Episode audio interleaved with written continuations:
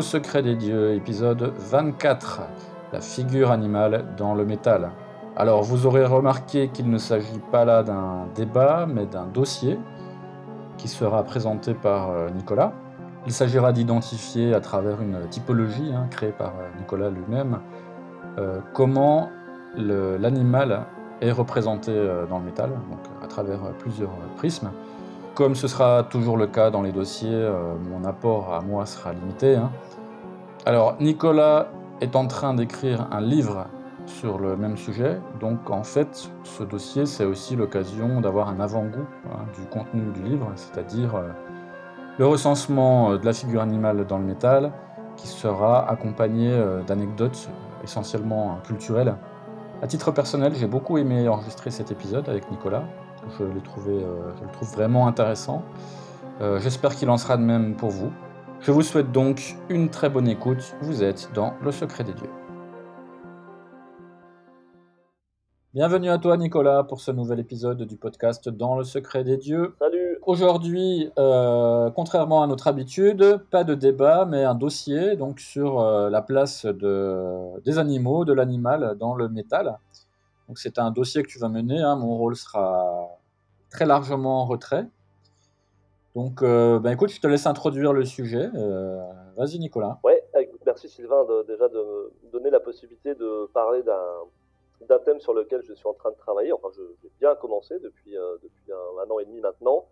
Il, me semblait, intéressant, au travers de, de différents travaux de lecture, de pouvoir effectivement étudier la place que tient l'animal, la figure animale, dans la musique métal.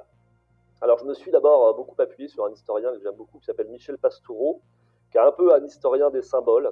Donc, il a travaillé sur tout un tas de symboles différents au travers de l'histoire, de, la signification qu'on peut trouver aux symboles. Et il a notamment travaillé sur la symbolique euh, de l'animal, de la figure animale depuis l'Antiquité jusqu'à nos jours. Donc, je me suis beaucoup appuyé euh, sur, ses travaux et sur ses analyses. Voilà, il m'a un peu mâché le travail, même si après, évidemment, moi, moi je me suis vraiment attaché à la, à la, figure de l'animal dans la musique métal. Alors, comme le dit euh, justement Michel Pastoureau, l'animal, euh, puisque l'animal a des rapports avec l'homme hein, depuis tout, les, tout temps, euh, eh bien, il touche à tous les grands dossiers de l'histoire sociale, économique, matérielle, culturelle, religieuse, et évidemment symbolique. L'animal, on le trouve partout, à toutes les époques, dans tous les documents. Et en fait, il va systématiquement poser des questions sont essentielles euh, pour l'historien. Alors, l'animal présent, euh, il l'est assurément dans l'histoire de la musique métal, hein, qu'on va, on va donner un petit peu l'acte de naissance euh, en 1970 avec le premier album de Black Sabbath. hein. En général, on, identifie un peu le, début du style, donc ça fait maintenant 50 ans quand même que ce genre se développe. Et donc, j'ai travaillé sur l'ensemble de cette période pour essayer d'identifier des grandes figures animales. L'animal est donc une source d'inspiration inépuisable. Il irrigue hein, véritablement euh, l'imaginaire des artistes. Euh, on le retrouve sous différentes formes. On le retrouve visuellement d'abord, sur les pochettes de disques et dans les logos euh, parfois des artistes. On le retrouve en- ensuite textuellement dans les titres d'albums et les paroles des chansons. Alors évidemment, les artistes métal ne sont pas les premiers à avoir puisé dans cette symbolique puissante hein, de la figure animale. Et euh, le règne animal est une inspiration, une source d'inspiration dans le monde entier, c'est ça qui est très intéressant, dans toutes les cultures, et euh, sans doute depuis la nuit des temps, même si euh, on va éviter de remonter avant, les Égyptiens, éventuellement, éventuellement les, Sumériens. Alors ce qui est intéressant, c'est que quand on étudie un peu les compositeurs classiques, ils évoquaient déjà les animaux de manière de différentes façons. Par exemple, le cri de certains animaux pouvait être retranscrit dans la mélodie. La démarche d'un animal, elle, pouvait être suggérée par un rythme, euh, la rapidité ou la souplesse évoquée par la vitesse, hein, donc le tempo, voire la virtuosité des instruments. Donc là, c'était vraiment la, composition, la partition musicale qui essayait de mimer quelque part les caractéristiques de, l'animal. Ça, c'était assez, intéressant. Évidemment, dans la musique classique, l'animal pouvait aussi être le sujet hein, de l'histoire racontée en musique, ou du moins l'un des personnages principaux. Euh, alors il y a plein d'exemples, je ne vais pas en citer 50, mais je vais en citer au, moins 5 ou 6, notamment La Poule euh, de Jean-Philippe Rameau, qui date de 1728. Ensuite, il y a eu Le Carnival des animaux de Camille Saint-Saëns, aussi en 1886. Le vol du bourdon, peut-être qui est plus connu, hein, de Nikolai Rimsky-Korsakov, euh, qui a été composé en 1900. La petite renarde rusée de Léos Janacek, en 1924, euh, je terminerai par euh, L'enfant et les sortilèges de Maurice Ravel en 1925, ou encore Pierre et le loup, que tout le monde connaît évidemment de Sergei Prokofiev, Prokofiev pardon, qui a été euh, lui composé en 1936. Donc ça c'est pour la musique classique. alors après la représentation de l'animal sous forme de portrait, eh bien elle n'est pas si ancienne que ça. Alors évidemment on a connaissance de l'animal dans l'Égypte antique, etc. Mais c'est pas un portrait animal. Et les historiens considèrent que le premier portrait vraiment, euh, le portrait le plus ancien d'un animal, il date donc du, XIIIe siècle.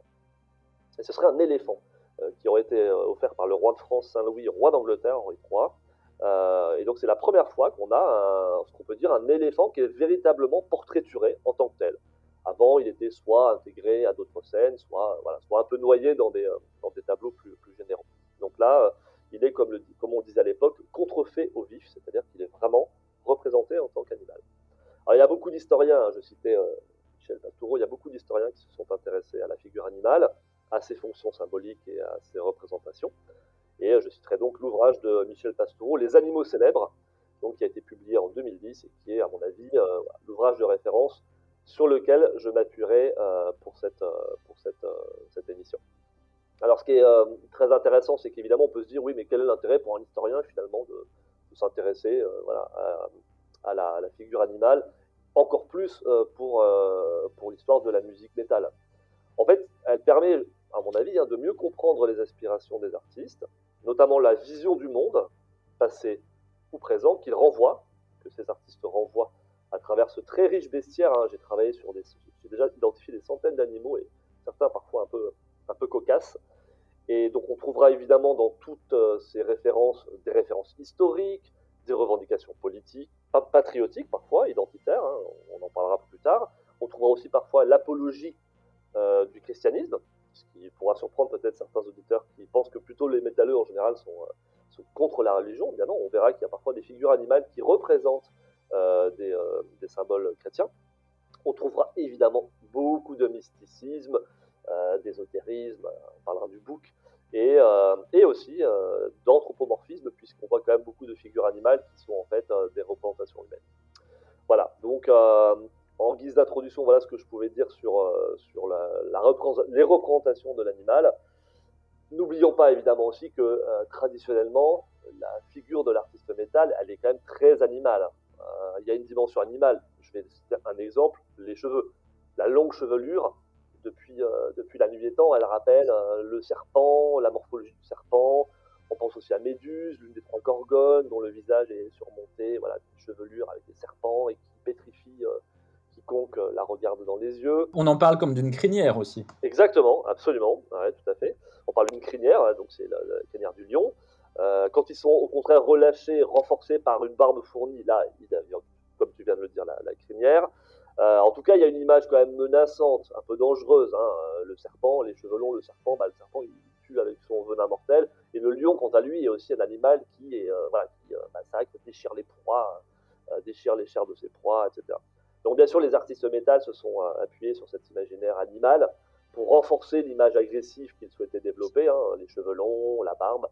Et ils, ont, ils se sont beaucoup appuyés sur le, développement des vidéos à partir du début des, années 80 qui ont permis euh, de diffuser leur, euh, image.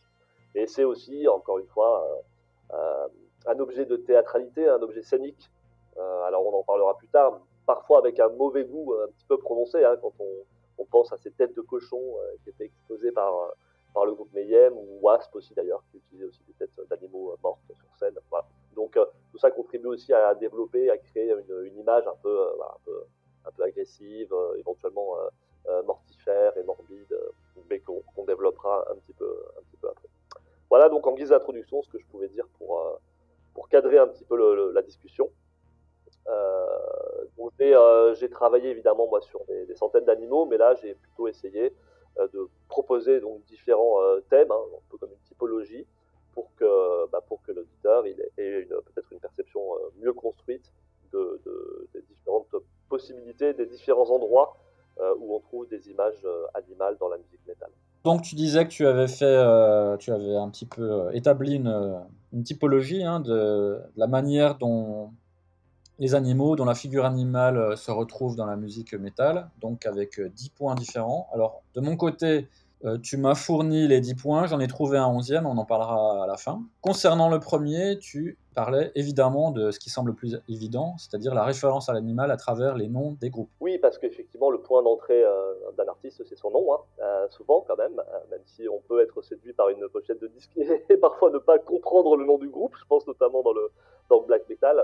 Mais oui, évidemment, j'ai commencé par les noms des groupes et j'en ai choisi un pour commencer, qui m'a semblé le plus parlant, c'est Def Leppard, euh, parce que déjà, euh, c'est un nom d'animal et parce qu'il y a une identité très forte derrière, puisque Def Leppard est un, groupe des années, euh, bah, eu du succès essentiellement dans les années 80, c'est un groupe anglais. Alors, l'idée, c'est de, de, réfléchir un petit peu, d'essayer de, comprendre d'où ça venait. Alors, j'ai fait des recherches, je suis tombé sur le, fondateur du, nom du groupe, hein, qui était Joe Elliott, le chanteur du groupe. Euh, qui a expliqué euh, lui-même dans une interview que c'était lui qui avait choisi cet animal euh, pour mon groupe, mais sans véritablement expliquer pourquoi. Donc moi je me suis dit oui bon c'est un anglais, de trouver quand même de manière consciente ou inconsciente les raisons qui l'ont poussé à l'époque, hein, ce gamin de 14 ans, de choisir un nom, un nom d'animal. Alors le léopard, ce qu'il faut, ce qu'il faut savoir, c'est que c'est un animal qui a une grande place dans les armoiries des rois d'Angleterre depuis à peu près la fin du XIIe siècle. Et donc cet animal, il était très fort au Moyen Âge, et il a été repris, en fait, récupéré par les rois d'Angleterre, qui euh, en ont fait euh, progressivement l'animal euh, symbolique dans la héraldique, c'est-à-dire dans les, drapeaux, dans les, écussons des rois d'Angleterre. Alors, le léopard, il s'oppose en fait au lion, puisque le lion, j'en parlerai peut-être un peu plus tard, le lion, il est considéré plutôt comme une figure christique. C'est le symbole du Christ et il a été repris très souvent dans, dans l'histoire en tant que tel. Donc l'objectif de Roi d'Angleterre, c'était, ils ne pouvaient évidemment pas prendre un symbole qui existait déjà, qui était très connoté comme un symbole chrétien, donc ils, ont, sont allés voir vers un autre animal, à savoir le léopard, qui est considéré comme un peu le versant négatif du lion. Euh, donc on le retrouve d'abord dans les, armoiries des rois d'Angleterre, et ensuite, le premier à arborer vraiment l'animal euh, sur ses étendards, c'est Richard, Richard Cœur de Lion, donc un des rois d'Angleterre. Euh, au XIIe euh, siècle. Donc c'est lui qui va euh, non seulement récupérer le léopard, mais il va l'utiliser trois fois, puisque l'étendard de Richard Cœur de Lion représente trois léopards. Et ce qu'il faut savoir, c'est que la reine actuelle d'Angleterre, Elisabeth, a toujours le même, le même écuson, qui sont donc des léopards et non pas des lions. Et souvent, les, Anglais d'ailleurs ne le savent pas, mais ce ne sont pas des lions. Alors, ce qui est aussi rigolo, c'est que, alors pendant très longtemps, les, Français, les Anglais, les Français se sont opposés militairement. Et les Français avaient euh, souvent tendance à se moquer des Anglais parce qu'ils disaient ouais, vous avez des léopards euh, sur votre euh, drapeau, c'est ridicule. Le léopard, c'est une espèce de gros batou qui a une mauvaise image. Et donc, au bout d'un moment, les Anglais, en ayant marre de se faire moquer et humilier par les Français, décidèrent que sur leur drapeau, ce n'était plus un léopard, mais un lion. Et c'est évidemment la même, le même animal que l'on voit, hein. il n'a pas évolué. Donc aujourd'hui, les Anglais, quand vous leur demandez quel animal figure sur leur blason et vous dire c'est un lion, mais en fait pas du tout, c'est un léopard. Et alors, est-ce que le chanteur de Def Leppard euh, le, savait? Il est tout à fait possible. Mais en fait, en, choisissant le nom de léopard, il, va, il est allé finalement contre euh, l'évolution historique de son pays. Euh, et il a plutôt pris position et tiré, si je puis dire, du côté des Français. Voilà, puisque les, Anglais aujourd'hui considèrent que ce ne sont plus des léopards, mais, mais, mais, des lions. En tous les cas, tout ça pour dire que c'est pas innocent que ce choix n'est pas innocent, qu'évidemment euh, les Anglais baignent dans cette culture, qu'ils connaissent tout à fait évidemment les armoiries de leur pays, et que le choix de cet animal euh, est évidemment lié à la culture très forte et à, l'héraldique, hein, donc aux, écussons très, très, très, très forts qui déterminent encore aujourd'hui la monarchie anglaise. Euh, très intéressant tout, tout cet euh, apport euh, historique, Nicolas. Alors de mon côté, je me suis amusé à chercher un petit peu des noms de groupes euh, d'animaux ou en rapport avec les animaux. Alors euh, en gros, ça se, ça se classe en cinq parties différentes, hein, suivant les, classes d'animaux. Alors il y a évidemment euh, un très fréquent qui est en fait la figure du bouc hein, ou de la, chèvre en général, avec des groupes euh, ayant le mot goat dans leur, euh, dans leur nom de groupe. Donc euh, trois groupes assez connus, c'est Goat War, Goat Snake, Goat Penis, donc avec évidemment une référence au diable, à Satan euh, à chaque fois. Il y a la, série des panthères, hein, donc évidemment Panthera, euh, Steel Panther aussi. Il y a tout ce qui est éléphant et mastodon, donc le groupe Mastodon, justement, euh, Black Tusk, euh, donc défense noire ou mammouth, ou plus exotique encore UFO mammouth, donc mammouth, UFO, une soucoupe volante en forme de mammouth. Il y a, les insectes, hein, euh, scorpions, euh, wasp, euh, papa roach, euh, groupe américain un peu méconnu par chez nous, c'est Atlas Moth, qui est vraiment excellent aussi à écouter. Et puis il y a tout ce qui est serpent, évidemment, hein, qui représente le danger, la sexualité. Donc White Snake, hein, dans les années 80, King Cobra, Goat Snake, tiens, justement, aussi avec Goat et Snake. Il y a le Snake Pit, fameux Snake Pit de Slash, Venom, euh, Snake Sand Barrel, Gold Cobra. euh, il y en a sans doute d'autres, hein, mais là, c'est ce que j'ai relevé pour le moment. Et puis, il y a des groupes euh, classiques ou moins classiques aussi qui ont des, des noms en, rapport avec des animaux. Donc en France, on a Pitbulls in the Nursery. Steve Harris de Iron Maiden a un autre groupe qui s'appelle British Lion. Donc là, ça fait un peu écho à ce que tu expliquais tout à l'heure. Absolument. Évidemment, Steppenwolf, hein, très connu, groupe des années 70. Euh, Monkey Free, groupe suisse. Rats, groupe américain. Pelican, euh, groupe euh, américain ou australien, je me souviens plus très bien. Et plus étonnant, Lamb of God, donc qui est un des rares groupes à avoir un nom d'animal un petit peu inoffensif, hein, lamb, l'agneau. Parce qu'en général, on remarquera quand même que dans le métal, contrairement au rock, euh, il n'y a pas de petits lapins ou d'animaux mignons ou inoff- inoffensifs. Il y a souvent des animaux qui ont quand même un peu de gueule. Alors que des petits lapins, des petites choses comme ça, on, on en trouve quand même quelques-uns. Alors ensuite, euh, le deuxième point de la typologie que tu as mise en place, Nicolas, c'était euh, la présence d'animaux dans l'identité graphique des artistes. Ouais, c'est ça. Euh, j'ai essayé de voir. euh, bon, c'est essentiellement au niveau des, des logos. Et euh, j'en ai repéré. Alors, j'ai repéré un, animal euh, qui est quand même un animal aussi, bah, pour rejoindre ce que tu disais, qui n'est pas un animal a priori qui a une image très positive, très sympathique, c'est la chauve-souris. Et euh, cette représentation de la chauve-souris, on va la trouver dans l'identité de Avenged Sevenfold, le groupe américain, euh, qu'il a lui-même prénommé Death Bat, donc la chauve-souris de la mort.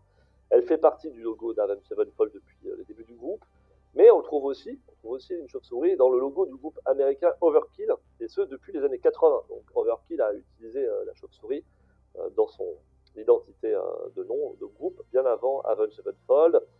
Mais alors attention, si les deux groupes étaient là, on aurait du mal à les départager, et je pense qu'aucun n'aurait le droit de revendiquer la paternité du motif, dans la mesure où cette représentation en fait de la chauve-souris dans l'identité graphique, dans l'art graphique, est très ancienne, et on a retrouvé, euh, a priori, les, spécialistes disent que la plus ancienne représentation serait une sculpture d'un crâne ailé de chauve-souris, donc qui ressemble vraiment à, celui euh, qu'on trouve sur, euh, sur les pochettes d'Overkill ou Avenged Sevenfold, et on la trouve sur une cathédrale anglaise, sur le cloître d'ailleurs de la cathédrale de Durham en Angleterre. Et alors la cathédrale est beaucoup plus ancienne, mais cette représentation de la chauve-souris, elle daterait du XVIIIe siècle. En tous les cas, elle est bien plus ancienne qu'Overkill ou d'autres groupes de métal, évidemment. Euh, la chauve-souris, on la trouve dans d'autres cultures aussi, euh, notamment la culture maya. Elle est représentée sous euh, la divinité Kamasots, qui est, qu'on peut traduire approximativement par chauve-souris de la mort.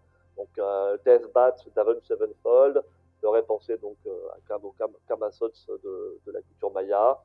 Et donc cette chauve-souris de la mort était associée par les Mayas à la nuit, à la mort et au sacrifice. Donc, des choses quand même hein, un petit peu, un petit peu tragiques, un peu, un peu on va dire. hein. On n'est pas dans les petits lapins, comme tu disais tout à l'heure, des choses très, très, très cool et très légères. Euh, donc c'était une divinité hein, du peuple indigène zapotèque, indigène zapotèque, et donc devenue ensuite une représentation d'une divinité de la culture maya. On trouve aussi la chauve-souris euh, dans le logo de King Diamond. On le voit un petit peu moins, hein. il, faut, il faut vraiment euh, tendre les yeux, si je puis dire, pour le, pour le voir. voilà, alors après, il y a d'autres groupes qui ont utilisé d'autres animaux dans leur logo. Je citerai par, exemple, parce que c'est un animal très, très important dans la, dans la culture métal, et j'en parlerai après, c'est l'aigle, qu'on trouve par exemple dans le logo du groupe Five Finger Punch, le groupe américain. Donc c'est aussi, aussi alors c'est moins fréquent quand même parce qu'il faut réussir à intégrer l'animal dans le, dans le logo, mais on peut trouver aussi des araignées, on peut trouver d'autres, des, loups. Il y a d'autres groupes comme ça qui ont essayé de représenter avec plus ou moins de succès, mais j'ai trouvé que c'est voilà, ces quatre groupes, Avenged Sevenfold, Overkill, King Diamond et euh, Five euh, Finger Punch étaient les, quatre groupes emblématiques euh, à ce niveau-là. Moi, je note aussi quand même une présence du loup, en général dans l'imagerie rock, hein, pas seulement métal, mais rock en général. Je pense qu'on a tous vu ces espèces de sweatshirts ou t-shirts affreux avec des loups portés par les fans de Johnny Hallyday. parce que le loup, symbolise quand même un peu la liberté, la sauvagerie, euh, le fait de faire ce qu'on veut. C'est quelque chose, c'est une image que les, fans de cette musique ont, parfois envie de, donner. Pour les logos, oui, c'était très intéressant. Euh, j'ai noté aussi une récurrence des motifs animaux dans les pochettes du groupe Mastodon, euh, soit des animaux aquatiques, comme par exemple dans leur deuxième album, une référence aux animaux en général. je me souviens d'un titre aussi qui s'appelle March of the Fire Ants sur leur premier album. D'une manière générale, dans ce groupe-là, on trouve pas mal de, références à l'animal, notamment à des animaux assez puissants et, euh, comme le nom du groupe l'indique, euh, assez euh, importants du point de vue de, la taille et du poids. Et juste pour l'anecdote, le premier album que j'ai sorti avec mon ancien groupe Antemon faisait figurer sur sa pochette un corbeau aussi, donc qui est aussi fréquemment signe de malheur, de désastre, de mort, euh, de deuil. Euh. Absolument, moi j'en parlerai aussi un peu tout à l'heure, justement, pour euh, préciser hein, la symbolique du corbeau, et effectivement, tu as raison, qu'on trouve très très souvent, de manière par exemple très récurrente chez, chez Catatonia, mais on, en reparlera un peu plus tard, si tu veux bien. Alors, le troisième point de la typologie, c'est la symbolique chrétienne. Oui, alors évidemment, c'est un peu provocateur de ma part parce que euh, on devrait se dire, bah, le métal, euh, c'est d'abord euh, Satan, le diable, donc les chèvres, les boucs, etc. Et je me suis dit, bon, on va plutôt commencer par le versant opposé, donc cette symbolique chrétienne qu'on retrouve, alors évidemment, pas chez tous les groupes, hein, il serait il serait faux de dire qu'il y a autant de groupes chrétiens que de groupes qui tourner vers les forces du mal, quand ils le sont d'ailleurs, s'ils le sont.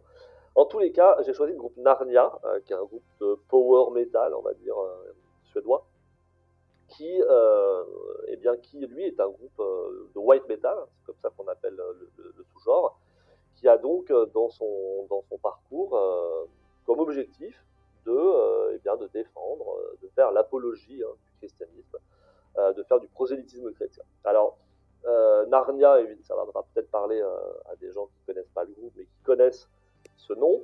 Évidemment, c'est euh, l'influence principale de la série des Chroniques de Narnia, une œuvre de fantasy hein, qui a été, euh, faire 5, 6 ou 7 tomes, qui a été publiée entre 1950 et 1956 par l'écrivain irlandais Clive Staples Lewis. alors, ce choix, le choix de cet auteur comme source d'inspiration principale n'est évidemment pas dû au hasard. En effet, je le disais, Narnia est un groupe qui évolue dans le métal chrétien, ou white metal, et euh, cette formation fait donc du prosélytisme chrétien, elle, le dit ouvertement dans ses interviews, donc elle le fait aussi bien dans sa musique que dans euh, les entretiens euh, que les membres réalisent avec les médias. Alors, si Narnia, le groupe, se base sur l'œuvre de Lewis, l'auteur, c'est parce que justement Lewis est connu pour son apologétique, donc son prosélytisme, sa défense du christianisme. C'est la défense systématique d'ailleurs dans ses positions religieuses. Sa, foi chrétienne, et beaucoup de gens ne le savent pas, elle se diffuse donc dans sa principale œuvre romancée, les Chroniques de Narnia. Et euh, dans ces chroniques, l'univers de Lewis repose sur un dieu unique. Pour les lecteurs qui, s'en souviennent, c'est Aslan, donc qui est un lion, je le disais tout à l'heure, un lion, figure euh, historique du Christ. Donc le personnage du lion, qu'on le retrouve d'ailleurs sur toutes les pochettes du groupe Narnia, est une réincarnation anthropomorphique et littéraire du Christ. Donc le lion, c'est le Christ euh, qui se sacrifie pour racheter les fautes de l'humanité. Donc vous avez compris, ça vous rappelle quelque chose, l'histoire de Jésus. Donc les deux artistes, Lewis d'un côté et le groupe de métal Narnia partagent donc les mêmes convictions qu'ils vont diffuser chacun à leur façon. Pour le premier, par le biais de la littérature. D'ailleurs, les livres de, Lewis ont été adaptés euh, au cinéma. Et pour le second, euh, par le, prisme de sa musique. Donc le groupe suédois, c'est aussi évidemment, en choisissant Lewis comme moteur de son œuvre, qui va toucher un large public, parce que euh, évidemment les chroniques de Narnia, les ados connaissent, les films ils les ont vus, donc en voyant le lion, en, entendant, en lisant le nom du groupe, évidemment, il y a aussi derrière un côté euh, des business. Hein. Euh, l'objectif, donc, comme je le disais, donc toucher un large public qui est amateur de littérature et de cinéma de fantasy. Euh, les Chroniques de Narnia se sont écoulées à des millions d'exemplaires, hein, donc c'est donc un excellent coup marketing. Alors, ça n'enlève rien à la qualité du groupe, mais là, il y, a un puissant, moteur idéologique quand même qui est et donc euh, ce prosélytisme religieux derrière, euh, derrière ce, groupe. Alors, euh, je vais citer une deuxième fois le groupe américain de thrash metal Lamb of God aussi, hein, dans cet exemple-là. Donc, Lamb of God, c'est l'agneau de Dieu, Agnus Dei. chez les chrétiens, d'après Wikipédia, hein, elle désigne Jésus-Christ dans son rôle de victime sacrificielle, destinée à l'offrande pascale. Et c'est aussi le nom d'une prière catholique qui est chantée ou récitée pendant la, messe. Alors, est-ce que Lamb of God est un groupe euh, chrétien? Euh, en fait, d'après ce que j'ai pu comprendre, le groupe euh, conserve une certaine ambiguïté à ce sujet, en disant parfois que oui, parfois que non. Mais toujours est-il que c'est purement, ce nom est purement issu de la culture catholique, en tout cas. Pour ce qui est du point suivant, euh, il s'agit du processus de thérianthropie. Alors, qu'est-ce que c'est la thérianthropie? Alors, la thérianthropie, c'est un processus euh, euh, surnaturel de transformation de l'homme en animal. Alors, évidemment, hein, il n'est pas question d'y croire. néanmoins, j'ai travaillé aussi sur cet aspect des choses, c'est-à-dire qu'il y a dans, l'univers métal, on observe souvent ce processus, soit du côté des artistes eux-mêmes, hein, qui se transforment en animal, mais je l'ai aussi observé dans la presse, dans la façon dont la presse traite et parle de la musique métal et des artistes métal. Alors c'est très intéressant parce que dans ce récit un peu mythique, hein, l'artiste se voit retirer son, humanité, il prend donc la forme d'un animal réel, mais aussi d'un monstre chimérique. Je vais prendre des exemples tout ça a l'air un peu, théorique. Euh, je vais vous donner des exemples que j'ai pris dans la presse comme ça euh, à toute époque, hein, entre 83 et, euh, et aujourd'hui. Donc, par exemple, en 1984, dans Enfer, un journaliste écrit Def Leppard, des fauves et félins déchirent l'auditeur de ses griffes. On a un rapprochement entre le nom du groupe et, et, un comportement animal. Iron Maiden est décrit, toujours en 84, toujours dans Enfer, comme une créature épouvantable. Je cite Une mâchoire béante inondée de bave pestilentielle, des crocs terrifiants parsemés de lambeaux de chair fraîchement dépecés des yeux révulsés par une haine meurtrière. Comment une effigie aussi monstrueuse a-t-elle pu être adulée au point de s'imposer unanimement dans l'âme de tous les hard rockers? Fermez les parenthèses. Bon, on voit bien que Iron Maiden, c'est pas non plus le, pire groupe de black metal de, l'histoire. Mais à l'époque, Enfer le décrivait comme de, de monstre protéiforme. Toujours en 84, toujours dans Enfer, Slayer, lui, est décrit comme un jeune lion, donc là c'est plutôt un jeune lion vorace, engendré par on ne sait quel être infernal. Là on a un lien entre, euh, l'opposition quelque part entre le lion, hein, figure christique, et euh, un être infernal qu'il aurait, euh, aurait procréé. Donc pour construire ces figures déshumanisées, les journalistes vont puiser leur inspiration dans un bestiaire qui est très largement influencé par la littérature et le cinéma horrifique. On trouve des références suivantes, par exemple le loup-garou, alors euh, là, je cite encore dans Hard Rock en 1984. Euh, ça concernait Ozzy Osbourne. Donc les premiers jeux du jeune loup-garou, Ozzy Osbourne, ont pour théâtre la rue. 12 000 poitrines au bord de l'implosion, tandis que le loup-garou de Birmingham continue son travail de sape. là, on est en 1998, un peu plus tard. On a une, là, on a une volonté de, journaliste de présenter Ozzy Osbourne comme une créature mi-monstre, mi, mi-animal. Il y a le vampire, évidemment.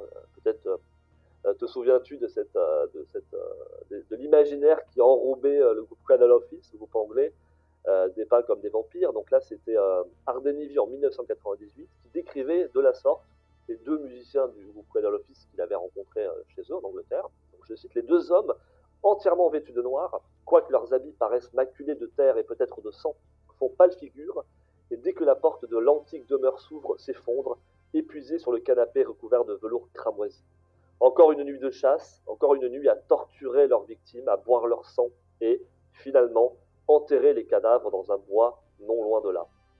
Ils n'ont même pas la force de voiler leur visage encore ensanglanté par une nuit de cruauté sans nom. La terreur nous envahit, mais il est maintenant trop tard. Nous sommes prisonniers dans la demeure des derniers vampires musiciens que compte le vieux monde. Voilà. Donc là, on a évidemment aussi une volonté du journaliste de donner un imaginaire comme ça, très tourné vers euh, les créatures fantasmagoriques, en l'occurrence le, vampire. Rappelons que le vampire, avant d'être un, espèce de monstre de la, la mythologie populaire, est d'abord un animal qui se nourrit euh, de sang, en fait. Ce sont les, les suceurs de sang. Les vampires sont des, espèces de chauves-souris. Absolument. Il est, euh, probable d'ailleurs euh, que. Euh, alors il y, a, différentes théories qui, aboutissent à la création du vampire en tant que personnage romanesque. C'est peut-être que. alors un lien avec l'animal, mais aussi un lien avec certaines maladies qui, au Moyen-Âge, entraînaient des, dire, un, prolongement des, canines et, et certains, certains de personnes malades euh, aussi avaient euh, craché du sang par la, bouche, et donc peut-être que cette euh, imaginaire aussi serait né de, de cette maladie-là. concernant les, toujours les, monstres de fiction hein, auxquels, font référence les journalistes, deux, trois exemples encore. Alors, Geezer Butler du groupe Black Sabbath, lui, est décrit comme, je cite, King Kong ou Godzilla. Il ne joue plus, il frappe carrément sa basse comme un pantin désarticulé. Donc là, c'était dans Hard Rock en 1998 alors Ted Nugget, guitariste américain, Ted Nugget que, tu adores, je sais, euh, était euh, présenté de la sorte en 1984, je cite, le 13 décembre 1948, au fond d'un garage crasseux de Detroit, le vieux docteur Frankenstein exultait. En mélangeant les gènes de Conan, de Tarzan, de Davy Crockett et d'un vieux guitariste noir, il venait de créer le monstre, le guitariste Ted Nugget. Voilà, fin de citation. Donc on voit, on voit évidemment que depuis euh, le début des années 80, les journalistes ont très largement contribué à, associer des figures animales, des figures monstrueuses aussi, des mélanges de tout ça euh, aux artistes et, de, et finalement d'essayer de, créer une forme de mythologie de l'artiste qui, qui, n'est plus un être humain, qui est euh, en dehors de notre monde. Et évidemment, l'objectif, c'était de, mythifier, hein, de, créer des, personnages, des personnages très forts euh, et donc de donner une certaine aura à ces artistes pour, euh, pour que la musique métal eh bien, euh, bah, ait ses propres héros, hein, finalement, comme d'autres d'autres phénomènes culturels, comme le cinéma aussi, il fallait des héros et, et la presse a choisi de faire des, héros qui étaient soit des animaux, soit des monstres. Pour donner quelques exemples de, de dans la musique métal, j'en ai pas trouvé énormément, hein. il, y y en a sans doute davantage, mais euh, comme ça, du tac au tac, me sont venus euh, le morceau Lycanthrope de Moonspell, donc qui est assez explicite. Hein. Lycanthropie, c'est le, fait de devenir un loup-garou. Et euh, peut-être plus abouti encore, un album concept consacré entièrement à ce thème-là, c'est l'album Imago de, de Sup, groupe français, qui parle de la transformation d'un homme en papillon. Donc je trouve ça intéressant. Donc voilà, si nos auditeurs ont d'autres exemples de, de dans la musique métal, euh, ils peuvent euh, nous en partager un petit peu leur, savoir dans les commentaires. Pour continuer euh, sur les, les, dix thèmes hein, que tu as construits autour de la figure animale dans le métal, passons à la cinquième, qui est celle de la mythologie. Oui, alors là c'est évidemment un thème majeur, hein, plus important que, le prosélytisme chrétien, euh, c'est euh, le recours à des figures animales euh, qui sont originaires, qui sont puisées dans la mythologie, dans, certaines, dans différentes mythologies. Alors, j'ai essayé de faire preuve d'un peu d'originalité, donc je ne suis pas allé vers les, mythologies d'Antiquité, je ne suis pas allé vers la Grèce antique, la Rome antique, mais je suis allé plutôt vers la mythologie finnoise, que j'aime beaucoup, sur laquelle j'ai beaucoup travaillé, qui est assez originale, hein, qui provient essentiellement du Kalevala, qui est un, recueil de, textes légendaires. Et c'est un livre hein, qu'on peut trouver en français qui est censé un petit peu, qui représente le, le, terreau mythologique du peuple finnois, et ce depuis, depuis plusieurs siècles. Alors Amorphis, groupe finlandais évidemment, s'inspire ben, continuellement depuis, depuis son premier album. Il travaille avec un, avec un spécialiste, un historien, un spécialiste des mythes finnois, et donc chacune des chansons d'Amorphis depuis connais mieux que moi le groupe, mais je pense qu'il a dû commencer au début, milieu des années 90, 93, 92, 93, dans ces eaux-là, je dirais. Dans ces eaux-là, ouais. Bon, ça fait à peu près 30 ans, on va dire que le groupe euh, bah, parle essentiellement euh, de manière imaginée, ou parfois de manière directe, de mythologie euh, finnoise, et donc on trouve beaucoup d'animaux. Donc j'ai pris, j'ai pris quelques exemples récurrents. D'abord l'abeille, hein, qu'on trouve sur la pochette du dernier album, qui est aussi une chanson d'ailleurs du dernier album, The Bee en anglais.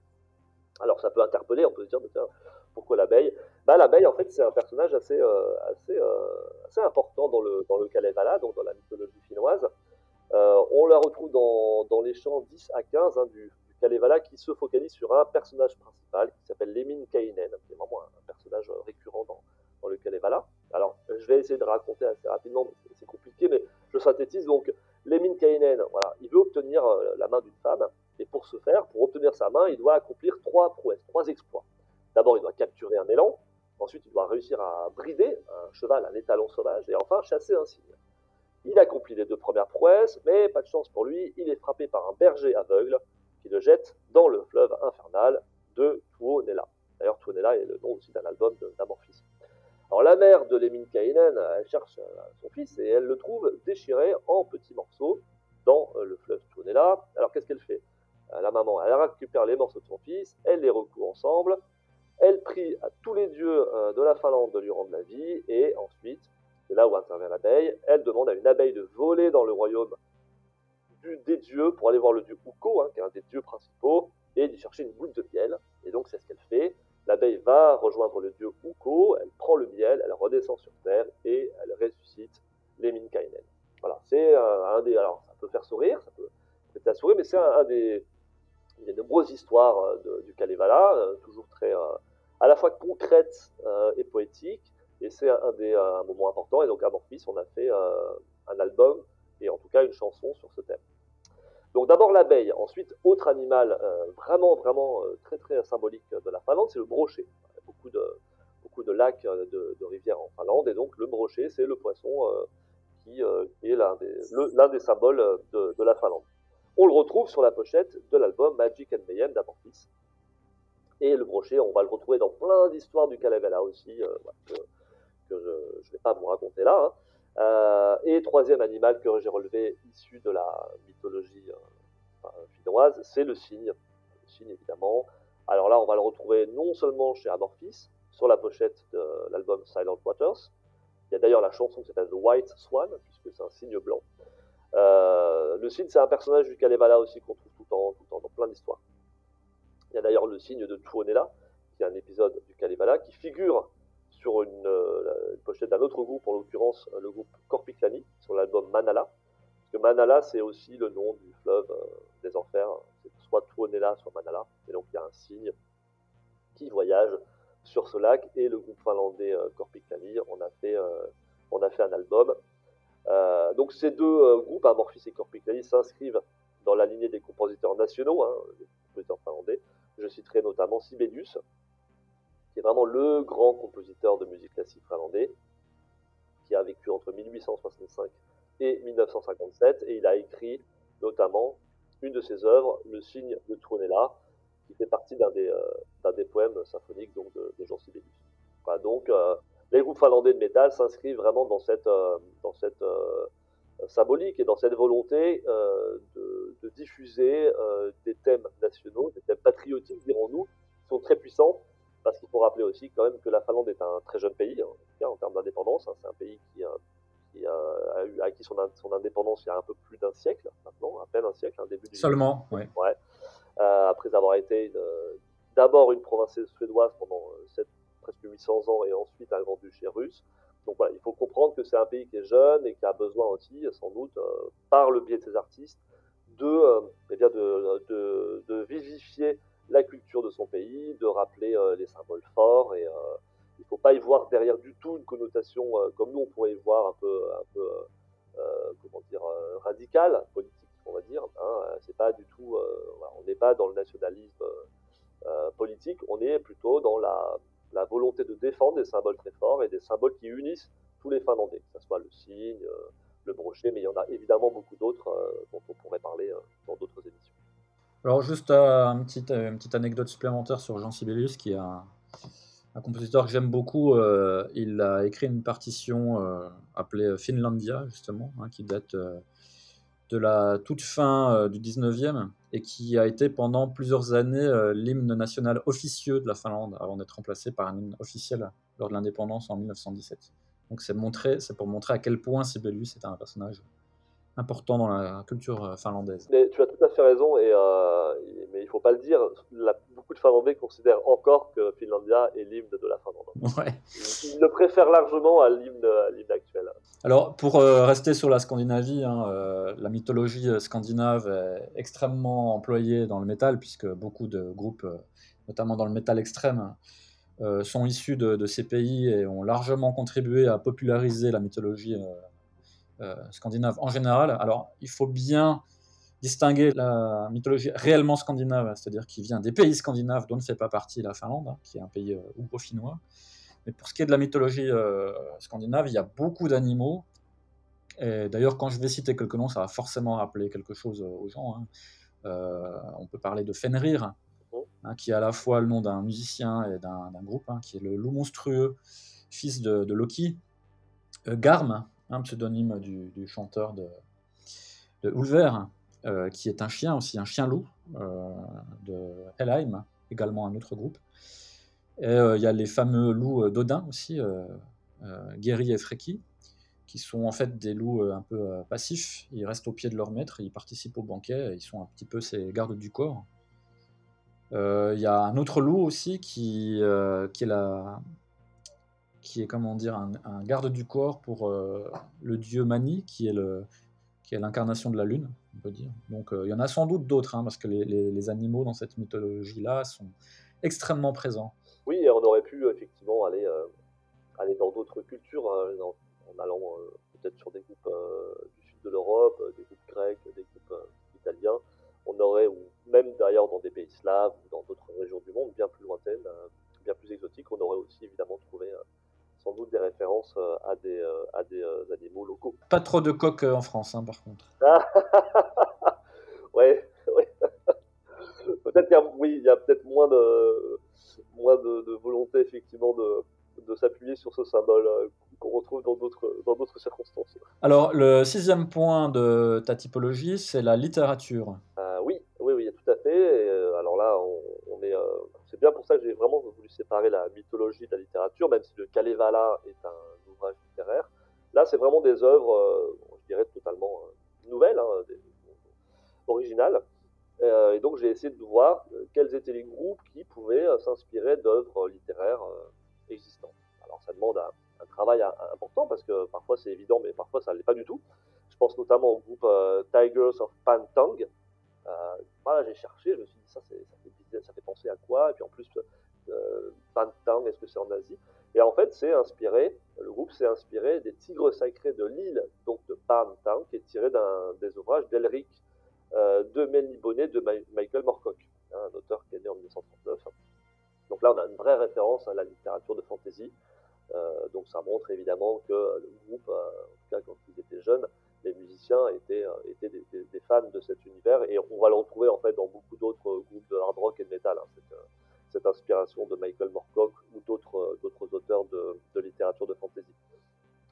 Après, plus, euh, connu, c'est évidemment Iron Maiden qui a euh, s'est inspiré d'un poème de Samuel Taylor Coleridge, The Rime of the Ancient Mariner, qui a été publié en 1798 et qui est évidemment connu de tous les petits Anglais hein, qui l'apprennent à l'école, qui l'étudient. Donc il n'était pas surprenant que Iron Maiden fasse une chanson intégrale sur ce poème qui a été publié sur l'album Power Slave en 1984. Et alors pourquoi l'animal? Parce que la figure, l'une des figures majeures, et la figure majeure de ce poème, c'est l'albatros, un oiseau qui euh, va venir euh, annoncer aux marins qui sont perdus en mer comment comment sauver leur peau, comment trouver la terre ferme. Les marins vont pas l'écouter, ils vont finir par le pendre. Et voilà, la malédiction va s'abattre sur, sur le bateau et sur les marins. Et seul l'un d'entre eux survivra et aura, sera condamné à passer son temps à aller de taverne en taverne pour raconter cette histoire afin que les marins respectent, plus cet animal albatros. Alors, ce qui est très intéressant, c'est que dans la langue anglaise, le terme albatros a une signification métaphorique qui désigne un fardeau psychologique qui ressemble à une malédiction. C'est-à-dire qu'on peut dire, euh, voilà, comme si nous on disait, oh mais ça, ce, ce, truc, c'est un vrai albatros. Pour eux, c'est un mot qui est rentré dans le langage populaire qui, définit donc un, vrai fardeau. Alors, quand on pense à l'albatros, on pense aussi évidemment au poème de Rimbaud, euh, qui est postérieur à celui de Samuel Taylor Coleridge, qui raconte une histoire différente parce que l'albatros de Rimbaud, bah, en fait, c'est Rimbaud, hein, c'est le poète, un peu en souffrance. En tout cas, c'est une figure, euh, c'est une figure animale, euh, c'est une figure littéraire qui, qui, me semble très intéressante et, et je trouve que cette chanson d'Iron Maiden, la façon dont ils se sont appropriés cette histoire et cet animal est assez, assez intéressante. J'ai connaissance d'une autre chanson d'Iron Maiden qui fait figurer un animal euh, je, ne me souviens plus si le texte le cite expressément, mais c'est le morceau Murder in the Rue Morgue qui figure sur Killers et qui est en fait le titre d'une nouvelle de Edgar Allan Poe qui a été traduite en français euh, sous le titre Double assassinat dans la rue Morgue et dans laquelle le, l'un des détectives inventés par Poe, hein, euh, Auguste Dupin, ça se passe à Paris d'ailleurs l'histoire, ouais. Euh, doit résoudre une énigme en fait euh, d'un double assassinat dans la rue Morgue et il s'avère qu'il s'agit d'un l'auteur du crime est en fait un orang-outan. Donc euh, je, ne sais plus si le texte de Maiden fait référence à l'orang-outan, mais toujours est-il que le que le l'histoire qui a inspiré le, texte et la chanson a comme protagoniste un orang-outan. Ouais, c'est toujours intéressant de, voir en fait quelles sont les les sources d'inspiration des groupes parce que euh, bien sûr on trouve dans d'autres euh, dans d'autres sous-genres hein, des, références aussi à la littérature euh, en France et ailleurs. Mais c'est intéressant parce que ça montre finalement quelles sont les lectures que ces jeunes hommes parce que c'était quand même souvent des jeunes hommes avaient et quelles étaient quelles étaient les œuvres qui les avaient marqués il est évident qu'en France on a aussi on a aussi des, des références comme ça culturelles. Alors c'est pas forcément la littérature mais on a des artistes aussi qui se sont, euh, qui se sont inspirés d'œuvres culturelles. Alors là, j'en avais deux autres aussi concernant, euh, pour revenir à notre sujet. Une du groupe Temperance, qui a écrit une chanson qui s'appelle Advice from a Caterpillar, conseil d'une chenille. En fait, c'est une référence à Alice au Pays des Merveilles, inspirée donc du cinquième chapitre d'Alice au Pays des Merveilles de Lewis Carroll, euh, puis, euh, puisqu'il y a un chapitre qui s'appelle comme ça, Advice from Caterpillar. Donc là, on a aussi une référence à un, ouvrage très connu, évidemment, hein, que, les, jeunes musiciens de, de Tom ont dû lire quand ils étaient euh, au collège ou au lycée et qu'ils ont souhaité finalement remettre, diffuser dans leur, dans leur musique. alors là, c'est plus ancien, mais je pensais aussi au groupe Testament, hein, qui a fait une chanson qui s'appelle Dogfest God, donc un dieu à visage de chien sur l'album Low qui a été publié en 1994. Donc évidemment, cette chanson fait référence au dieu de l'ancienne Égypte, euh, au visage de chien, sans doute Anubis, euh, même si malgré mes recherches, j'ai pas trouvé vraiment une, confirmation. Alors ce qui est très intéressant, c'est que l'Antiquité gréco-romaine, elle, elle méprisait euh, les chiens. Et sauf exception, les chiens étaient considérés vraiment comme des êtres impurs et mortifères. alors au Moyen Âge, les chiens n'étaient pas non plus vraiment appréciés, mis à part en fin de Moyen Âge les chiens, les chiens de chasse et un peu plus tardivement les lévriers. Donc il faut vraiment attendre le XVIe siècle pour que les, chiens deviennent euh, eh bien, euh, les fidèles et bien aimés compagnons des hommes qu'ils sont encore aujourd'hui. autre référence culturelle intéressante que j'ai notée, c'est le cerf malade, la chanson Le cerf malade. My Dying Bride. Voilà, que tu connais sur l'album Turn Loose the Swans. Euh, qui date de 1993. Et donc ces paroles, hein, alors c'est un extrait, c'est très très court, sont un fragment de la fable Le cerf malade euh, du poète de Jean de La Fontaine, euh, poème qui a été publié au XVIIe siècle. Donc voilà juste, le poème est très long, mais je vous donne juste le, les, quatre, les quatre lignes qui sont extraites par Madame Bride. Il en coûte à qui vous réclame, médecin du corps et de l'âme, autant aux mœurs, j'ai beau crier, tout le monde se fait payer. Alors, My Dying Bride est un groupe de doom metal, on va dire, un groupe anglais. C'est intéressant de se demander qu'est-ce qu'ils sont allés faire, pourquoi ils ont puisé comme ça un extrait de Fable de La Fontaine, pas la plus connue, enfin moi personnellement je ne la connaissais pas. Et alors c'est difficile de savoir, mais en fait cette fable, les, analystes de La Fontaine considèrent, estiment que cette fable pourrait faire allusion à la maladie, à la santé de La Fontaine. il a été très malade à un moment et en fait il a été soumis à des pressions très très fortes d'Anabé qui lui a demandé, en fait, il lui a dit t'es malade, si tu veux pas mourir, si tu veux que Dieu euh, voilà, te sauve, eh bien il faut que tu renies vraiment euh, tes contes, toutes tes histoires qui sont euh, libertins, qui sont, qui sont trop choquants. Et en fait, il aurait écrit cette fable pour dénoncer en fait ces soi-disant braves âmes, donc ces abbés. Et puis il n'y avait pas que des abbés d'ailleurs, il y avait aussi des membres de l'Académie française qui faisaient pression sur lui pour qu'il renie finalement ce qu'il avait fait. Donc c'est une forme de, critique un petit peu hein, euh, de, la religion. Donc je me suis dit que Mad Imran avait peut-être pris ces, quatre lignes, cet extrait de la fable, justement pour, euh, euh, dénoncer l'hypocrisie ou l'avidité parfois de, certains religieux qui, veulent, sous prétexte de sauver ton âme, eh bien, plutôt attirer sur toi la censure. J'ai essayé de trouver un lien, mais c'est une interprétation personnelle. Si euh, vous connaissez mieux cette œuvre que moi, évidemment, n'hésitez pas à la, à la, commenter. Septième point de la typologie, euh, les symboles historiques forts. Alors là, bon, bah, évidemment, euh, pour moi, le gros symbole, le symbole qu'on trouve tout le temps, c'est l'aigle. l'aigle qui est un symbole fort, si ce n'est le symbole fort de l'imaginaire métal, ce depuis les prémices du genre. Tu sais aussi bien que moi combien de pochettes de disques représentent l'animal. Et alors, ce qui est très intéressant, c'est que c'est un animal qui a une identité euh, assez euh, particulière dans l'histoire, je vais en parler après, mais en 1984, le, chanteur de Saxon, euh, Biff Byford, a dû se justifier en fait dans une interview accordée au magazine Enfer, magazine français. il a dû justifier les raisons du choix de l'aigle comme symbole du groupe. On le trouve dans le logo, on le trouve aussi sur scène, il faisait descendre un aigle avec des lumières sur scène, etc. Et en fait, il s'est trouvé extrêmement mal à l'aise euh, et, le journaliste français qui l'interroge lui demande s'il n'y a pas un risque de confusion, et je le cite, entre l'aigle stylisé et l'insigne nazi. Évidemment, euh, euh, les nazis, comme d'autres aussi avant, ont repris ce, symbole. Alors il est très surpris et il se, justifie comme il peut, hein, je le cite, cela n'a rien à voir ni dans notre esprit ou dans ce que l'on pourrait appeler notre message avec l'idéologie nazie. C'est vrai qu'il peut y avoir une confusion, mais il faut le voir, donc l'aigle, hein, plus comme une extension de l'aigle romain. Là, pas du tout dans l'aigle d'Asie, hein, dans l'aigle romain. De plus, il y avait un aigle dans la symbolique grecque, ce qui est vrai, et celui-ci signifiait la paix. C'était un symbole protecteur qui représentait une force bienfaitrice. Hitler a pris ce symbole, certes, mais il en a perverti la signification.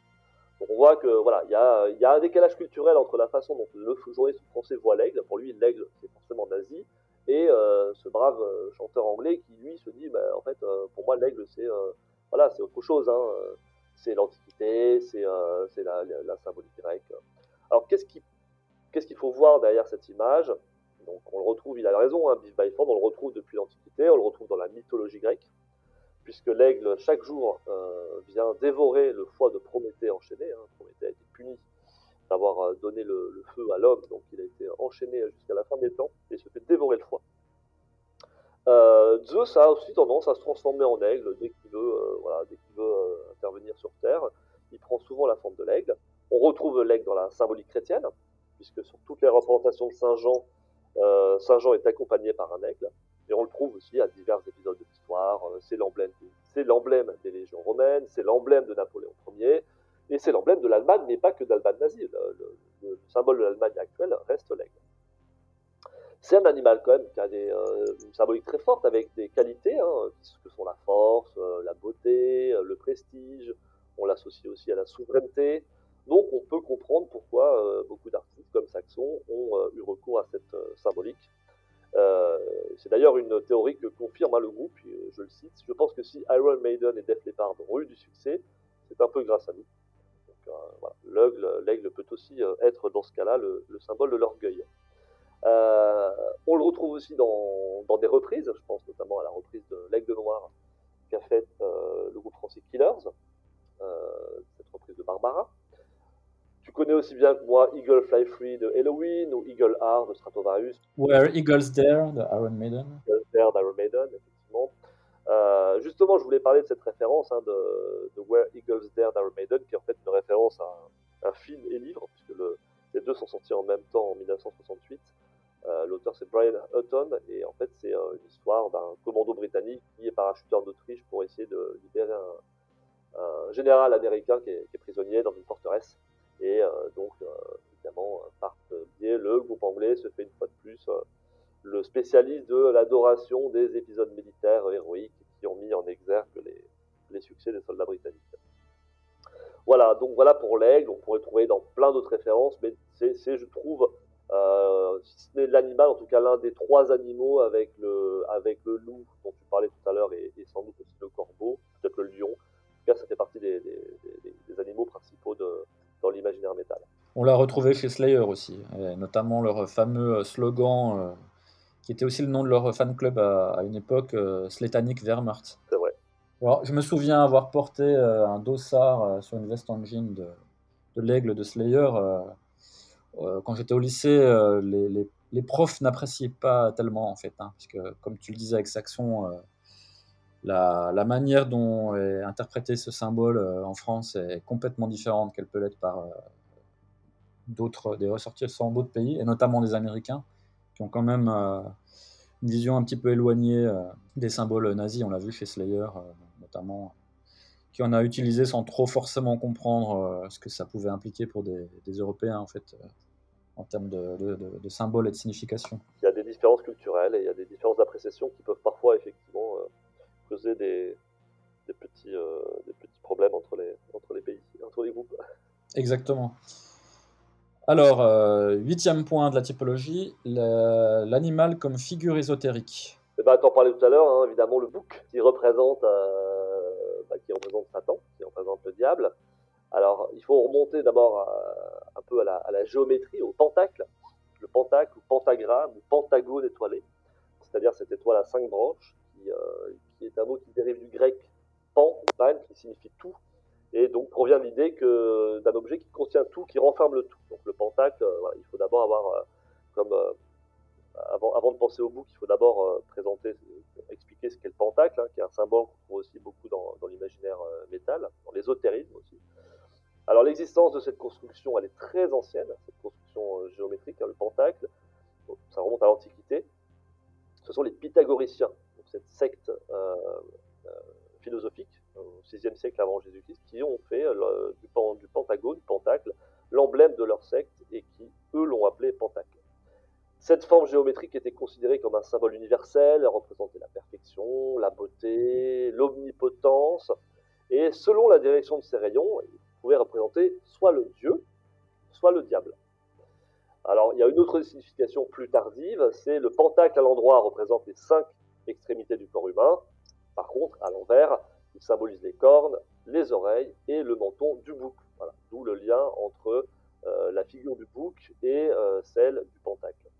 Qu'on trouve ces deux, thèmes souvent associés dans l'imaginaire, euh, je mettrais les guillemets sataniques en tout cas ésotérique, euh, de la musique métal, mais qu'on trouve aussi évidemment dans d'autres formes de formes d'art, euh, littérature, cinéma, etc.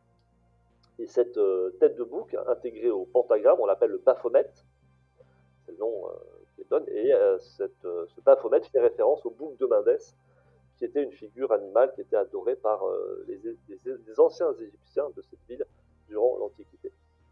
Donc tous ces symboles, euh, et là évidemment j'apprendrai pas grand chose à nos auditeurs, tous ces symboles apparaissent sur les pochettes de disques des premiers groupes de black metal comme Hellhammer, Battery au début des années 80 et ils sont ensuite repris par une très très grande majorité de formations qui évoluent dans cet univers. En fait, la, présence euh, des animaux dans l'ésotérisme en général est extrêmement importante. Hein. Il y en a un très simple qui me vient directement à l'esprit, c'est l'astrologie, les animaux zodiaque, euh, européen ou chinois. Euh, en alchimie aussi, hein, on, parle de, substances parfois sous des, des noms d'animaux, euh, de corbeaux par exemple. Et puis il y a aussi la manière dont, à l'Antiquité notamment, pendant la période de l'Empire romain, comment les oiseaux étaient, euh, étaient vus. Ils étaient souvent euh, perçus comme des, augures, en fait. Euh, la manière dont chantait un oiseau, dont volait un oiseau, était perçue comme des signes qui, permet, qui permettaient la divination, en fait, de connaître l'avenir, de, voilà, de, lire les présages, la météo. Est-ce que l'amour qu'on portait à telle ou telle personne allait porter ses fruits Enfin, voilà, ce, genre de choses. Alors, je ne sais pas si des groupes de métal ont, traité de ces thèmes, mais en tout cas, il y a beaucoup de choses qui sont, on va dire, dans leur esprit, dans leur culture, très métal.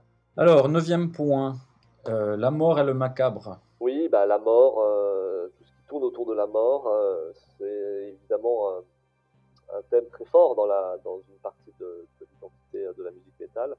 Donc là, évidemment, il y a des animaux aussi qui sont associés, qui sont associés à la mort. Alors souvent, quand même des animaux morts, mais pas que. Je pensais d'abord aux cochons, aux cochons, et je le disais tout à l'heure en introduction, certains groupes sont à sont apparus sur scène avec des têtes de cochon. Alors, je sais pas où il les récupéré, hein. il devait passer au, boucher du coin le matin euh, pour euh, passer commande de têtes de cochon. Et donc, on en trouve hein, sur. Euh, c'est Ardenelli qui nous rappelle ça en avril 2006 que Mayhem se présente sur scène, je cite, avec des têtes de cochon empalées et des bouts de carcasse disséminés. C'est sans doute pour appuyer un imaginaire un peu, un peu morbide. du côté de Behemoth, hein, les photos promotionnelles qui accompagnent la sortie de l'album de Sataniste présente les membres du groupe aux côtés d'un énorme cochon mort. Euh, voilà, même interrogation, est-ce que c'est un vrai cochon, un faux cochon? Et une autre photo montre le leader du groupe Nergal qui lui porte un collier de pattes de poulet. Donc euh, on est aussi dans une représentation de, de, la, mort animale qui est censée euh, sans doute renforcer l'image extrêmement sombre de ces artistes. on peut percevoir l'utilisation de ces symboles comme une glorification du macabre, une esthétique puisée dans le cinéma horrifique italien par exemple des années 60 et 70. Après, tout à l'heure, tu mentionnais euh, la présence du corbeau, euh, ou plus généralement de l'oiseau, mais c'est vrai que souvent, on dirait quand même un corbeau, et il est présent sur la plupart des pochettes du groupe euh, Sueda Catatonia, qui en a fait aussi une référence dans de nombreux textes du groupe. Hein, le groupe a tout à fait assumé. Hein. Alors, ce qui est intéressant, c'est que le corbeau, c'est aussi un animal très ancien qu'on trouve depuis l'Ancien Testament, dans la Bible. Le corbeau, il est envoyé par Noé, hein, quand Noé s'enfuit sur son bateau avec ses, espèces euh, pour éviter la colère divine, eh bien, il, il croit que ça commence à se calmer un petit peu. Il envoie euh, le corbeau pour évaluer le reflux des eaux, hein, pour voir un petit peu s'il y a un endroit où il pourrait éventuellement euh, accoster et recommencer à vivre. Le corbeau, lui, ça le fait chier, hein, ça ne l'intéresse pas du tout. Il préfère aller manger les bouts de cadavres d'agneaux qui flottent à la surface, plutôt que de faire le travail que Noé lui a confié. Contrairement à la colombe, qui, elle, évidemment, reviendra, et tu sais, avec un rameau d'olivier dans le bec, et qui donc conduira Noé et, euh, euh, et, l'avenir de l'humanité vers des terres accueillantes. Alors il est, est maudit hein, rapidement, du coup, et devient pour les, les, Hébreux un oiseau impur et mortifère, alors qu'il n'était pas du tout ainsi chez les Grecs, les Romains et les Celtes, ou encore les Germains qui le vénéraient. donc il faut voir aussi qu'en Europe du Nord, l'Église a essayé de lutter pendant très longtemps contre les cultes païens, donc contre les cultes qui, étaient rendus au, corbeau. Euh, le corbeau qui était par exemple l'attribut d'Odin, hein, donc un oiseau sacré. Donc les chrétiens ont vraiment essayé de, faire disparaître euh, l'image positive du corbeau et, les pratiques euh, religieuses qui le célébraient. très rapidement, les pères de l'Église, qui ont créé, qui ont développé le, le christianisme dans l'Occident médiéval, lui ont réservé une place de choix au sein du bestiaire du diable. Hein, donc le corbeau, il avait tous les vices, hein, il représentait le mal. Son plumage noir l'associait à la symbolique négative de cette couleur, obscure, inquiétante, euh, mortifère. Et aujourd'hui, heureusement, la science, la raison, euh, nous permet de, voir que euh, non seulement le corbeau est un, animal intelligent, mais c'est sans doute l'un des animaux les plus intelligents en tout cas c'est l'oiseau le plus intelligent, mais les scientifiques, les ornithologues considèrent qu'il serait aussi intelligent que les grands singes, euh, le porc ou même le dauphin. Et ça, c'est quelque chose qu'on savait depuis l'Antiquité, mais qui a été ensuite, comme je le disais, euh, effacé par, par l'Église chrétienne. Donc on voit, voilà, il y a des animaux, on aurait pu parler aussi du cochon, qui a été aussi un animal qui a été extrêmement déconsidéré parce qu'il aurait été responsable d'un mort, la mort d'un roi de France, du fils d'un roi de France, il y a des animaux qui ont eu euh, une histoire un peu compliquée, un peu difficile. Euh, aujourd'hui, les choses changent grâce à la science, mais euh, cas, l'imaginaire qui est associé reste, reste celui-ci, et donc très logiquement, on trouve le corbeau chez beaucoup, groupes de métal qui, qui, veulent avoir une identité un peu, un peu sombre et morbide. Alors, c'est amusant de voir que le, cochon est un animal qui a été longtemps déconsidéré dans beaucoup d'endroits du monde, hein, dont l'Europe. Alors que en Asie et notamment en Chine, c'est complètement l'inverse. Le cochon, c'est un animal qu'on apprécie beaucoup en Chine parce qu'il est perçu comme un symbole de, richesse, de chance, d'aisance.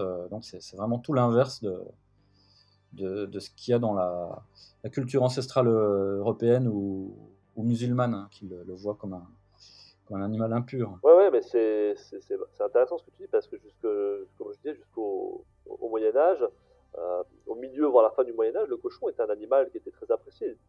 D'abord parce qu'il vivait au milieu des hommes. Voilà, quand on se promenait dans les grandes villes de France, du royaume de France, il y avait des cochons, il y avait des chiens, des cochons, et, le cochon était un animal qui vivait au milieu des, hommes. Sauf qu'un jour, il y a un pauvre cochon qui a traversé la route, euh, le roi de France, le fils du roi de France est à cheval, il s'est vautré, euh, il s'est cassé la gueule, il est mort, et du coup, le cochon est devenu eh bien, un pestiféré.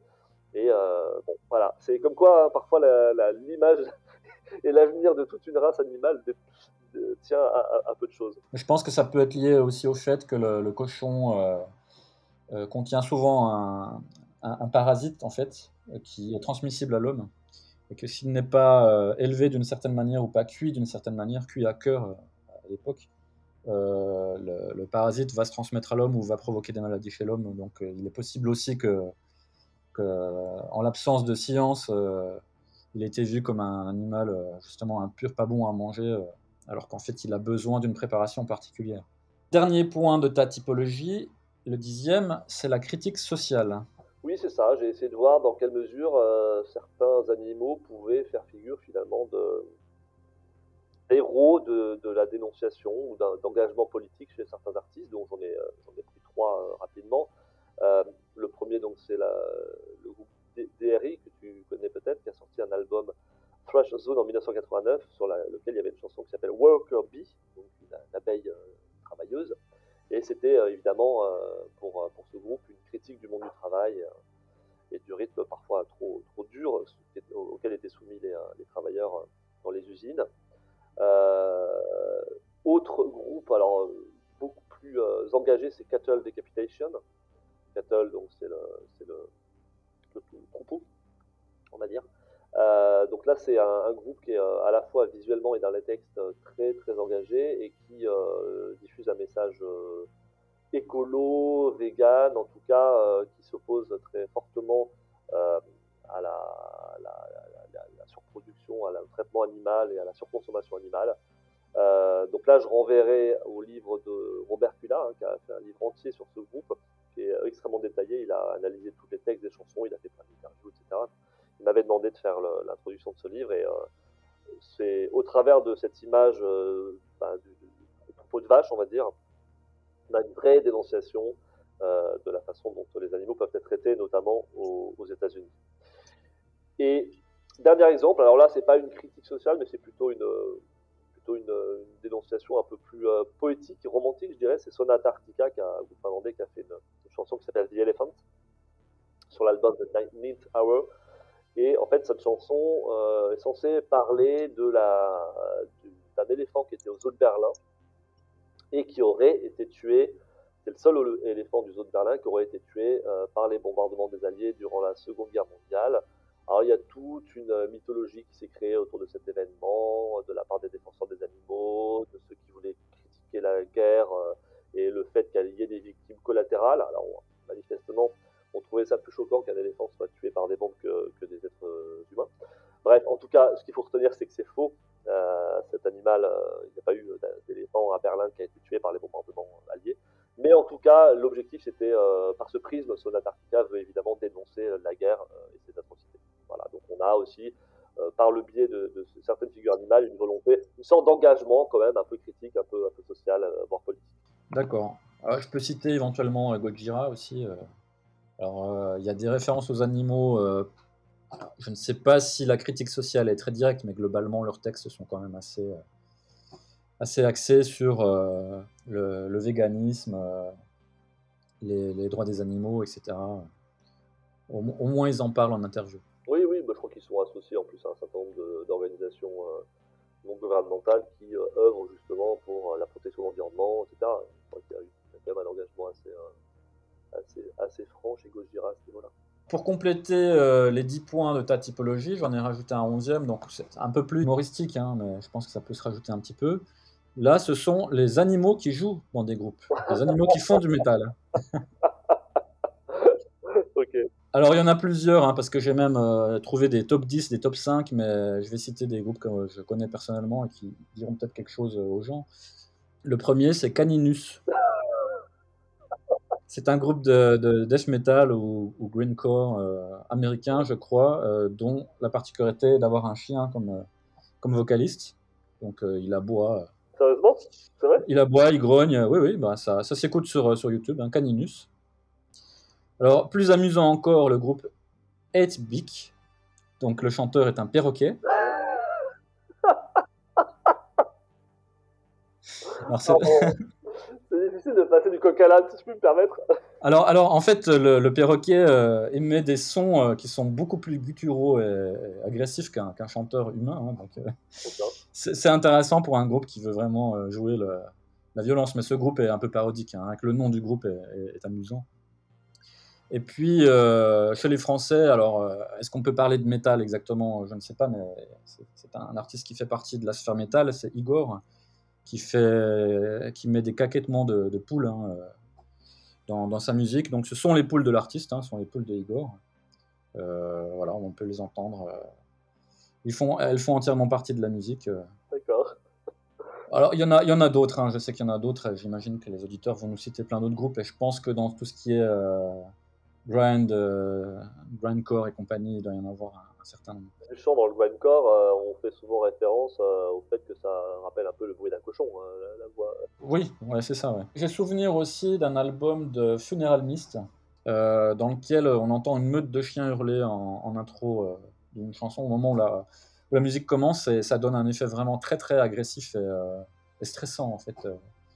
Donc euh, je pense qu'aussi il doit y avoir d'autres exemples, mais le fait de, de- d'inclure des, des grognements animaux euh, agressifs euh, peut euh, apporter aussi une dimension euh, artistique euh, pas inintéressante quand on joue euh, l'agressivité. Bon, c'est sûr que mettre des ronronnements de chat, ça n'aura pas forcément le, le même effet, mais, Ouais. mais pourquoi pas hein, Ouais, ouais. après il y a certains chanteurs aussi ou vocalistes qui ont un peu des voix de canard parfois. Je vais pas Oui. citer le nom, mais il y en a certains qui ont. Ah bah, on peut citer Ozzy Osbourne qui, avec sa voix de canard, euh, a déchiqueté des, des chauves-souris sur scène aussi. euh. C'est vrai. Donc la rencontre du règne animal dans toute sa, sa violence. Ouais. Il y a Dave Mustaine aussi.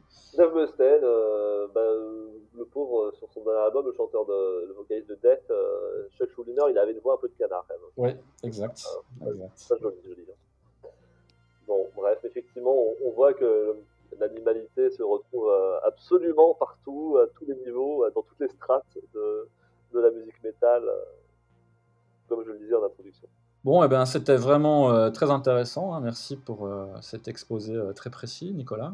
Eh ben, écoute, je t'en prie, merci euh, à toi de m'avoir donné la possibilité de, voilà, de, de présenter mes, mes, futurs, euh, mes futurs travaux. Tu vas sortir un livre hein, sur le sujet. Ouais, c'est ça, j'essaye, euh, j'ai comme objectif effectivement de finaliser cet ouvrage qui se présentera sans doute sous la forme de, bah, d'un, d'un- d'un bestiaire avec euh, voilà, une entrée pour chaque animal et euh, j'en ai abordé une, une quinzaine là aujourd'hui, mais euh, j'en, suis à près d'une centaine hein, Ah oui, avec des références très très très euh, euh, très nombreuses et donc il nécessite beaucoup de travail pour, euh, pour les appréhender et les comprendre.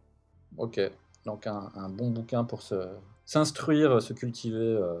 Et ben j'espère en tout cas avoir donné un avant-goût là à nos, euh, aux futurs lecteurs, hein, peut-être. Ok, eh ben, en attendant la sortie, euh, on aura l'occasion de, d'enregistrer d'autres dossiers au débat. euh, donc ben, je te dis euh, à très bientôt, Nicolas. Ouais, à bientôt Sylvain, salut. Salut